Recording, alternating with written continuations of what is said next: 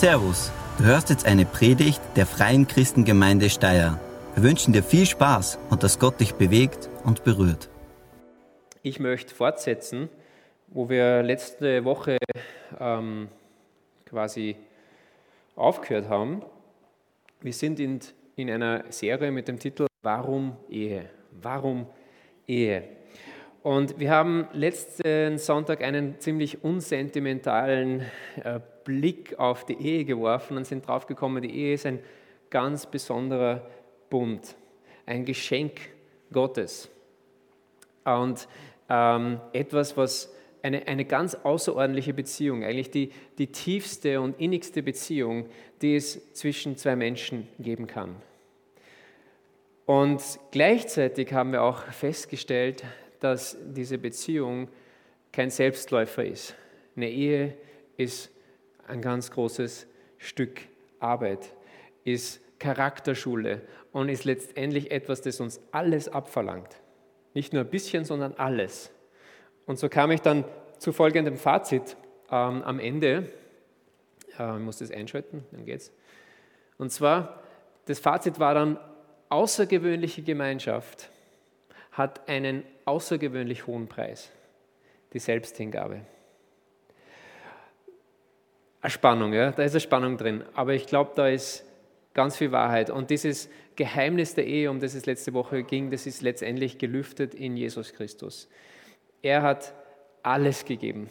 Er hat alles gegeben, um die außergewöhnlichste Beziehung zu die, damit wir die außergewöhnlichste Beziehung haben, die haben können, die es gibt, und zwar die zum Vater. Und dieses Element, das finden wir auch in einer Ehe, die, die Hingabe an den, an den Ehepartner, gegenseitig, darum geht es dann heute auch in die Praxis hinein. Ähm, und da ist dieses Potenzial für eine außergewöhnliche Beziehung, die von Gott gegeben ist. Also so weit sind wir gekommen und wir haben dieses Geheimnis der Ehe gelüftet anhand eines Textes aus dem Epheserbrief, Kapitel 5. Und da möchte ich heute nochmal ähm, weiter anknüpfen und ein paar Verse mehr daraus vorlesen. Die sind irgendwo ein wenig skandalträchtig, aber wir werden es trotzdem wagen, hineinzuschauen. Epheserbrief, Kapitel 5, und ich möchte lesen ab Vers 21.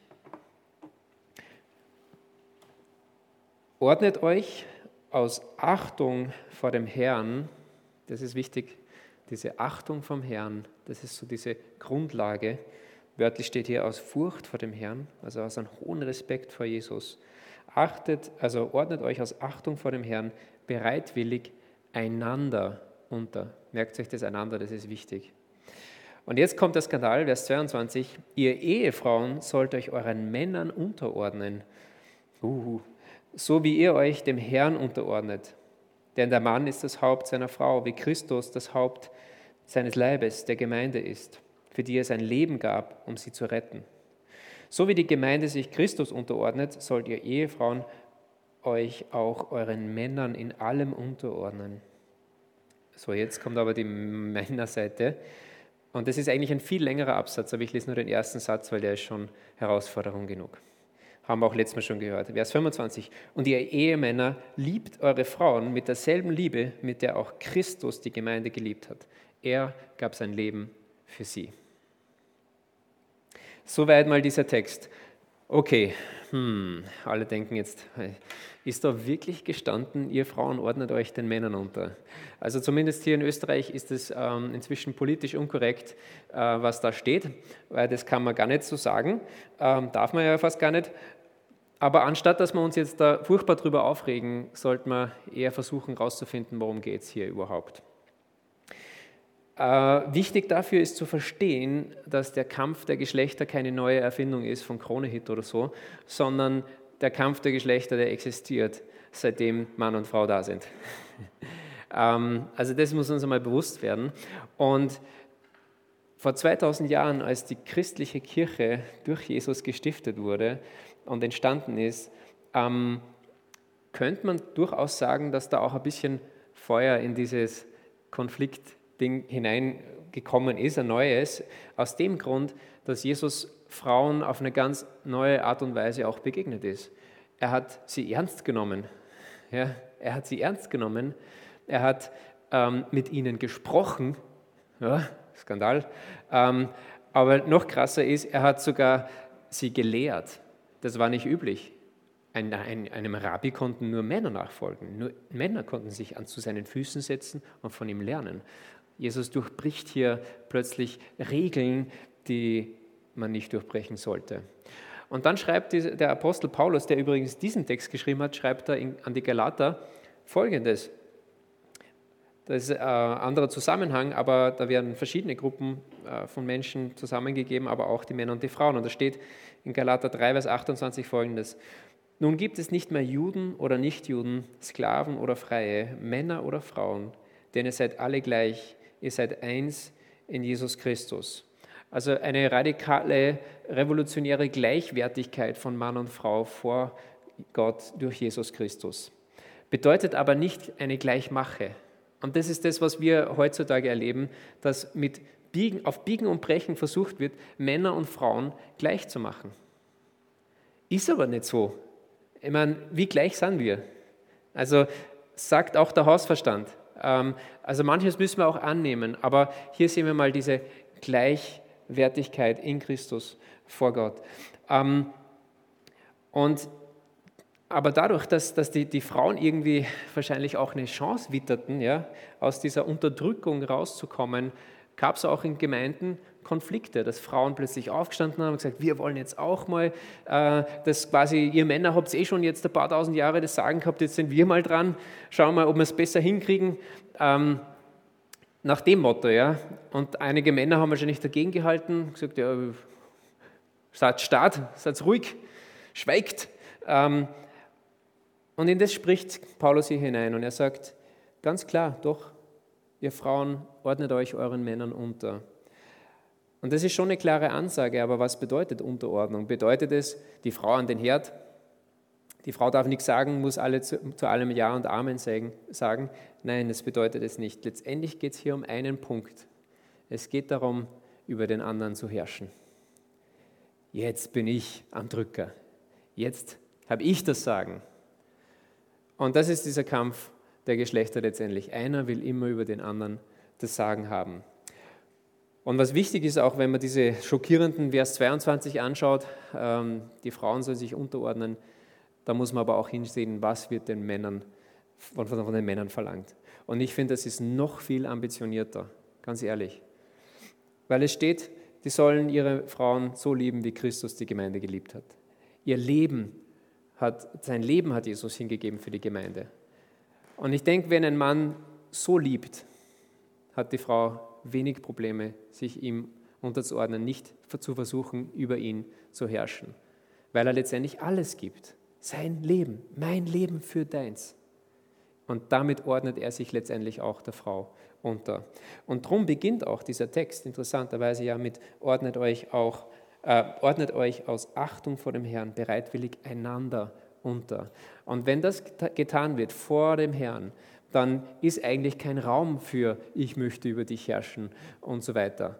Dann verliert dieser Kampf eigentlich sein, sein, sein äh, Treibstoff. Ja? Also da ist irgendwo diese, der Sprit dann eh weg. Kein Raum für, Mast, äh, für, für Machtmissbrauch, ähm, wenn eine Achtung auch von beiden Seiten noch da ist vor dem Herrn. Und wenn dich interessiert, ähm, dieses Thema, dann habe ich einen, einen, Buchtipp für dich. Und zwar, es gibt ein, ein, ein Buch äh, von Emerson Eggerichs und das heißt Liebe und Respekt. Und da geht es letztendlich um diesen Text hier aus Epheser 5. Und da geht es darum, dass genauer beschrieben wird, warum bekommen die Männer den Auftrag, die Frauen zu lieben und warum, wenn man den Schluss des Textes liest, da steht nämlich, ähm, dass die Frauen die Männer respektieren sollen. Warum sollen die Frauen ihre Männer respektieren. Da ist, da ist ganz tiefe Wahrheit drin und, und dieses Buch ist, ist wirklich eine tolle Sache, wenn man da noch weiter sich damit beschäftigen will. Ich möchte jetzt nämlich ähm, übergehen und mehr in die Praxis gehen. Wie lebt man gegenseitige Unterordnung praktisch? Ja, weil es bringt nichts, wenn wir nur wissen, ja, das und das steht in der Bibel und bla bla bla. Und, aber wir haben keine Ahnung, wie könnte das aussehen oder wie, wie sieht das letztendlich aus in, im Ehealltag aus? Oder ich möchte auch die ins Boot holen, die jetzt nicht verheiratet sind, weil ich bin überzeugt, dass die, die drei Dinge, die ich jetzt mit euch teilen will, das sind ganz praktische Dinge, ähm, die sind Gold wert, nicht nur für die Ehe, sondern die sind Gold wert für jede andere Beziehung, die du hast. Also sei es in, in erweiterten Familie, Freundeskreis, in der Arbeit und so weiter. Also diese Prinzipien gelten für alle und nicht nur für die Ehe. Aber für die Ehe als außergewöhnliche äh, Beziehung ist es natürlich außergewöhnlich wichtig, dass diese Dinge gelebt werden, weil sie sind gelebte Unterordnung. Okay, seid ihr bereit? Also ich habe drei Sachen mitgebracht. Ähm, das erste ist dienen, das zweite ist danken, das dritte ist vergeben. Dienen, danken, vergeben. Und ich starte mal mit dienen. Dienen. Hm. Ich muss ehrlich sein, äh, als Pastor mit euch, ja, es sollte so eine Grundqualität sein eines Pastors, dass er ehrlich ist. Ähm, und ich muss zugeben, dass ich oftmals nach einigen Wochen nicht mehr weiß, was ich selbst gepredigt habe. Ähm, passiert mir relativ häufig. Das Gute ist, ich kann nachlesen oder auf YouTube nachschauen ähm, und hoffe, dass es irgendwo in meinem Herzen trotzdem tragt, was ich, was ich sage. Aber es gibt eine Predigt, die habe ich vor ziemlich genau zwei Jahren gehalten, die hat mit euch zu tun. Äh, übermorgen sind es äh, zwei Jahre genau. Und zwar bei der Hochzeit von Thomas und Irina habe ich gepredigt. Und da habe ich zwei Worte ihnen eingebläut. Baff, baff, wie so ein Boxer. Und zwar waren die zwei Worte, waren, dient einander. Dient einander. Ähm, wenn ihr eine Ehe haben wollt, die aus der Masse hervorsticht, die besonders ist, die außergewöhnlich ist, dient einander. Und ich bin der festen Überzeugung, dass Dienen eines der größten Dinge ist, wie wir in der Ehe gelebte Unterordnung, praktische Unterordnung leben können. Und es sorgt dafür, dass eine Predigt, äh, eine Predigt, eine Ehe außergewöhnliche Qualität hat. eine Predigt, na super. Ähm, bin ein bisschen verpeilt heute. Also es braucht aber eine tägliche Entscheidung, damit man das lebt. Die Entscheidung, ich folge Jesus und er ist nicht gekommen, um sich bedienen zu lassen, sondern um ein Diener zu sein. Ich möchte meinem Ehepartner dienen. Ich möchte meinem Umfeld dienen, wenn du sagst, du bist, wenn du nicht in einer, in einer Ehe bist. Es ist eine Entscheidung. Und das Großartige ist, dieses Dienen, eigentlich all diese Prinzipien, die ich jetzt zeigen werde, die funktionieren auch einseitig. Die funktionieren auch dann, wenn dein Gegenüber dir nicht dient. Kannst du trotzdem dienen. Es ist dann letztendlich eine Sache zwischen dir und Gott, aber es wird nicht ohne Frucht bleiben. Es wird Auswirkungen haben. Es wird Frucht bringen und Gott wird es segnen. Ähm, das ist einmal sehr gut. Wichtig ist es, offene Augen zu haben. Offene Augen zu haben. Wo könnte ich meinem Partner, wo könnte ich jemanden in meinem Arbeitsumfeld oder so, wo könnte ich den anderen dienen, mich ihm unterordnen, indem ich diene, indem ich diene. Äh, vielleicht muss man auch mal nachfragen. Ähm, und ich glaube, das ist eine großartige, großartige Möglichkeit, auch in der Ehe über Träume zu sprechen. Weil manchmal hat, hat einer der Partner vielleicht irgend so, ein, so eine Sache, die er verwirklichen will, aber er braucht dich letztendlich, damit das erreicht werden kann. Und es gibt keine großartigere Sache, wenn man dann gemeinsam anpackt und dem anderen dient, dass er das erreichen kann. Und dann gibt es mal Gelegenheit, wo der andere helfen kann, dass du etwas erreichst, was du alleine nicht erreichen könntest. Versteht ihr? Das ist dieses gelebte gegenseitige Unterordnung, ganz praktisch durch Dienst. Und es bedeutet auch ein bisschen auszubrechen, vielleicht manchmal aus dem, was man so immer macht, ja, weil es gibt oft so eine, so eine Art Arbeitsverteilung. Und dann aber zu erkennen, jetzt braucht mich der andere aber, damit, das, damit er nicht untergeht. Ja. Und das hat alles irgendwo mit dem zu tun, was wir auch im ersten Teil gehört haben, und zwar dieses Ein-Fleisch-Werden. Es gibt nichts in einem Körper, also wenn, wenn die Hand schmerzt, ja, dann kann nicht die, die andere Hand von meinem Körper sagen, mir wurscht. Ja. Und, und das ist dieses, was Ehe, man ist eins. Es, es ist alles zusammen. Es geht nicht, es geht nur miteinander. Und, und das ist das, was auch so ja, dem der Ehe was ganz Außergewöhnliches gibt. Man ist eins, man ist eins. Aber es hat so viel Potenzial. Es hat so viel Potenzial, so wie jeder Körper von uns so viel Potenzial hat, wenn er ordnungsgemäß funktioniert. Also das ist meine ganz wichtig ist, dienen, dienen, dass wir das Leben, gelebte Unterordnung. Zweite Sache, die ich mit euch anschauen will. Danken. Danken Irgendwie geht es nicht. Bitte die nächste Folie. Ähm, danke. Also, äh, danken ist auch etwas, was sehr klein wirkt, aber sehr große Auswirkungen hat, denke ich mal. Ähm, meine liebe Frau Silvia und ich haben ähm, angefangen schon diese Alpha Online Vorträge, diese Videos, die jetzt demnächst bei Alpha Online starten, haben wir mal zweieinhalb oder so ungefähr angeschaut bis jetzt. Und da war bei einem dieser, dieser Vorträge war ein Interview mit einem älteren Ehepaar und ich glaube, die waren so mindestens 40 Jahre schon verheiratet und die haben ein bisschen erzählt, ähm, dass sie äh, so quasi die Gewohnheit haben, dass die Frau immer für ihn kocht, ganz klassisch, und er ist so quasi zuständig für die Logistik. Er hat äh, sie immer überall hingefahren und diese ganzen Sachen mit dem Fahren gemacht, weil sie nie einen Führerschein gemacht hat. Und was dann mich so bewegt hat und was ich so cool gefunden habe, ist, dass sie dann gesagt haben, ähm, es war immer dieses Danken, äh, einander danken da für diese Dinge. Immer, immer. Sie hat immer gedankt für den Fahrdienst, er hat für jede Mahlzeit gedankt. Und ich habe mir gedacht, das ist so genial, das ist so großartig, weil ich, ich bin der Überzeugung, wenn, wenn das ständig da ist, dann ist es auch wieder diese gelebte Unterordnung. Weil wenn wir aufhören, dem anderen zu danken, dann bedeutet es letztendlich, dass wir in unserem Herzen glauben, ich habe es verdient. Ich habe es verdient, dass der, der, andere mir auf diese und jene Art ähm, dient. Aber so bringe ich mich immer wieder in die Position, wo ich sage, ich danke dir. Danke, dass du mir dienst. Danke, dass du mir Gutes tust. Danke, dass du da bist, wie auch immer. Aber es zeigt, es ist diese Haltung. Und ich glaube, das ist auch, um es wieder aus der, aus, dem, aus der Ehe zu erweitern, ist zum Beispiel auch, was ich, was ich glaube ich, viele Arbeitnehmer wünschen von ihren Chefs und ihren Vorgesetzten. Ähm, die Gefahr ist, glaube ich, groß, wenn man, wenn man Chef ist und man bezahlt die Leute. Äh, es ist selbstverständlich, die werden bezahlt dafür. Der Dank ist quasi der Lohn, der am, am Konto auftaucht. Aber ich glaube, wenn da, wenn da mehr dieses äh, persönliche Dankeschön auch da ist, diese Wertschätzung, dann ist es oft größer als eine Gehaltserhöhung. Und ich, darum seht ihr, das ist dieses, ich gehe einen Schritt runter, wir haben eine Beziehung. Und da ist beim Danken ganz viel Potenzial da. Und damit sind wir auch schon bei der dritten äh, Sache, die, jetzt geht's, ah, cool, ähm, die wichtig ist, vergeben. Es, es ist wahrscheinlich die größte Sache. Und bei Vergebung sind drei Worte wichtig. Also nicht nur die drei Worte Ich liebe dich sind wichtig in der Ehe, sondern auch Ich vergebe dir, beziehungsweise bitte vergib mir. Ganz, ganz wichtige Worte.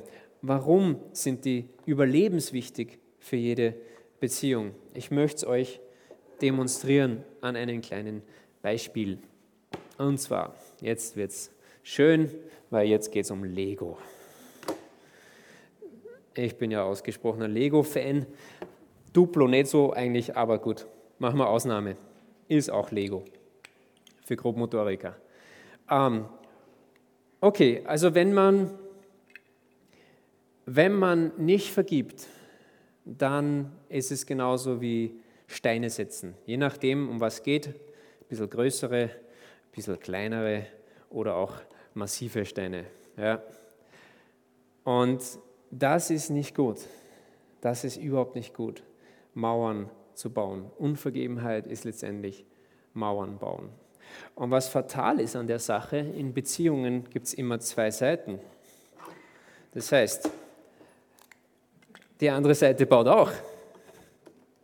Das heißt, man kriegt mit der Zeit eine schöne, dicke, massive, doppelte Wand, die immer höher und immer größer wird, wenn wir nicht vergeben. Und dann irgendwann kommt man an den Punkt, wo man sagt, wir können nicht mehr miteinander. Wir lieben uns nicht mehr. Es geht nicht mehr. Man kommt nicht mehr durch zum anderen.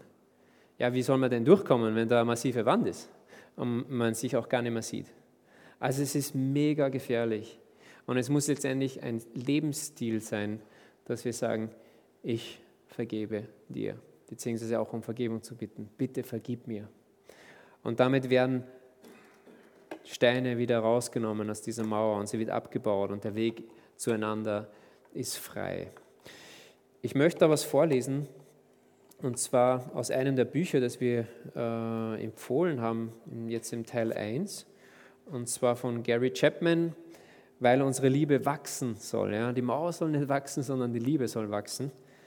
Und er schreibt da was aus seinem Leben, das er einfach so, so cool gefunden hat. Äh, was Besseres ist mir nicht aus meinem Leben eingefallen, also lesen wir das mal vor. Ähm, hört sich das an. Und er spricht eben auch über dieses Lebensstil, dass das so wichtig ist, dass es ein Lebensstil ist, nicht nur gelegentlich, sondern ständig in Vergebung leben. Vor ein paar Monaten, als wir wieder einmal verzweifelt versuchten, unsere Kinder pünktlich zur Schule zu schaffen, fragte ich meine Frau, Carolyn, wo ist mein Aktenkoffer? Ihre Antwort war ein knappes Weiß nicht. Ich wiederholte etwas nachdrücklicher. Nun sag schon, Carolyn, wo ist er? Ich hab's eilig. Gestern Abend habe ich ihn dort beim Sideboard hingestellt und jetzt ist er weg. Wo hast du ihn hingeräumt?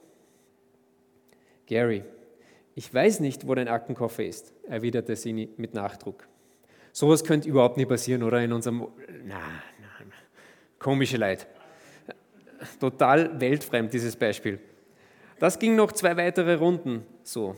Derselbe Vorwurf, aber noch ein bisschen lauter. Ich war wütend. Es war ganz klar. Sie hatte den Koffer weggeräumt, aber sie bequemte sich nicht, darüber nachzudenken, wo sie ihn abgestellt haben könnte.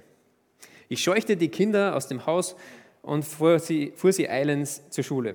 Unterwegs sprach ich über die Schule, sprachen wir über die Schule, als sei nichts gewesen. Doch als ich sie abgesetzt hatte, widmete ich mich wieder ganz meinem Ärger auf Caroline. Sie hatte meine Tasche weggeräumt. Die ganzen 15 Kilometer von der Schule bis zu meinem Büro dachte ich, wie konnte ich nur eine Frau heiraten, die so zerstreut war? Mein Aktenkoffer ist doch so wichtig für mich. Ohne ihn bin ich aufgeschmissen. Was mache ich denn nur heute? Oh. So, oh Mama. Okay, die Antwort auf diese Frage bekam ich in dem Augenblick, als ich in mein Büro kam. Dort stand er nämlich, mein Aktenkoffer, genau an der Stelle, wo ich ihn am Tag zuvor vergessen hatte. Yes. Ich konnte mich nun entscheiden. Ich konnte alles unter den Teppich kehren und mir vornehmen, kein Sterbenswörtchen darüber zu verlieren, wo ich ihn gefunden hatte, in der Hoffnung, nie danach gefragt zu werden. Ich hätte alles gut mit Schlafmangel und Überarbeitung erklären können. Ich konnte aber auch praktisch anwenden, was ich selber predige. Also, ich redete mit Gott. Oh Gott, wie konnte ich nur so dumm sein? Vergib mir, wie hässlich ich zu Carolyn war. Ich war lieblos, unwirsch, herabwürdigend. In meinem Ärger habe ich sie falsch beschuldigt. Danke, Vater, für das Kreuz. Danke, dass die Strafe schon bezahlt ist. Danke für deine Vergebung. So hatte ich Gott gegenüber mein Gewissen erleichtert. Als nächstes war ein Anruf zu Hause fällig. Carolyn, ich, äh, naja, äh, ich habe meinen Aktenkoffer gefunden. Tatsächlich, ja, er war hier im Büro. Etwas unbeholfen und zögernd fuhr ich dann fort. Es tut mir leid, dass ich dich heute so angefahren habe. Das war nicht in Ordnung. Ich hätte es nicht tun sollen. Deshalb wollte ich dich fragen, ob du mir vergeben kannst. Und wissen Sie, was sie antwortete? Ich dachte mir, dass du anrufen würdest. Wie kam sie darauf? Sie hatte damit gerechnet, weil wir beide uns fest vorgenommen haben, niemals den Bau einer Mauer anzufangen. Sie wusste, dass ich nicht zur Tagesordnung übergehen würde, ohne meinen Fehler zu bereinigen. Das Leben ist viel zu kurz, um es freiwillig hinter Mauern zu verbringen. Warum sollten wir das kostbare Gut so vergeuden? Eine Mauer wird aber niemals in die Höhe wachsen, wenn sie ihre Fehler immer unverzüglich bereinigen. Mehr kann ich nicht dazu sagen, aber ich glaube, es ist zutiefst wahr und wir sollten das in unserem Leben, in unseren Ehen auch kultivieren, aber auch in den anderen Beziehungen, weil es werden viel zu viele Mauern gebaut zwischen Eltern und Kindern, zwischen Kollegen, zwischen Chefs und ihren Mitarbeitern, zwischen allen möglichen Menschen, all, überall, wo Leute aufeinander kommen, kann, kann gemauert werden, sozusagen. Ja? Nicht nur im Fußball, sogar im Fußball wird gemauert. Genau. Ich wollte ja auch noch ergänzen, ganz wichtig. Okay. Und darum, weil das so wichtig ist, diese, diesen Lebensstil der Vergebung zu haben, darum ist es auch wichtig, dass wir immer wieder den Blick hinwenden auf Jesus. Und das ist das Geniale am Abendmahl, das wir jetzt dann im Anschluss auch feiern werden, weil im Abendmahl wird uns immer wieder bewusst, Jesus hat mir vergeben. Mit welchem Recht, mit welchem Recht halte ich Vergebung zurück? Und das ist so wichtig und das ist ein Grund, warum wir das regelmäßig feiern, warum Jesus das uns auch mitgegeben hat, damit wir das niemals, niemals, nie vergessen, dass wir in Vergebung leben sollen und nicht Mauern bauen. Ich ziehe ein Fazit. Wie lebt man gegenseitige Unterordnung ganz praktisch? Indem wir einander dienen, indem wir einander danken, indem wir einander vergeben. Ich glaube, das sind drei Sachen, die oft klein aussehen, aber ganz große Auswirkungen haben dafür sorgen, dass eine Beziehung, und es ist nicht nur auf Ehe beschränkt, aber auch auf die Ehe ganz besonders, weil da ist dieses Prinzip der Unterordnung eigentlich überlebenswichtig und, und eigentlich so die Kraftquelle. Ähm, wenn das gelebt wird, dann ist Außer, Außergewöhnliches möglich. Dann ist eine außergewöhnliche Ehe und außergewöhnliche Beziehungen sind dann formbar und werden geformt. Und das wünsche ich mir und das möchte ich jetzt einfach auch zum Abschluss noch in ein Gebet packen, dass wir das erleben dürfen. Jesus, ich danke dir, dass du uns in, in allem Vorbild bist, auch in Unterordnung. Und ich bete, dass du uns hilfst, dass wir diese Dinge in unserem Leben integrieren, dass wir es leben können, weil wir einen, einen festen, Blick auf, äh, festen Blick auf dich haben, dich nie aus den Augen verlieren. Hilf uns, dass wir erleben dürfen, dass du außergewöhnliche Ehen formst unter uns und auch in den anderen Beziehungen, dass wir erleben dürfen, dein Wort ist Wahrheit. Amen. Vielen Dank fürs Zuhören. Wir hoffen, dass dir diese Predigt weitergeholfen hat. Wenn du mehr über uns wissen willst oder Fragen an uns hast, besuche unseren Gottesdienst in Steyr und schau auf www fcg-steier.at vorbei. Wir freuen uns auf dich.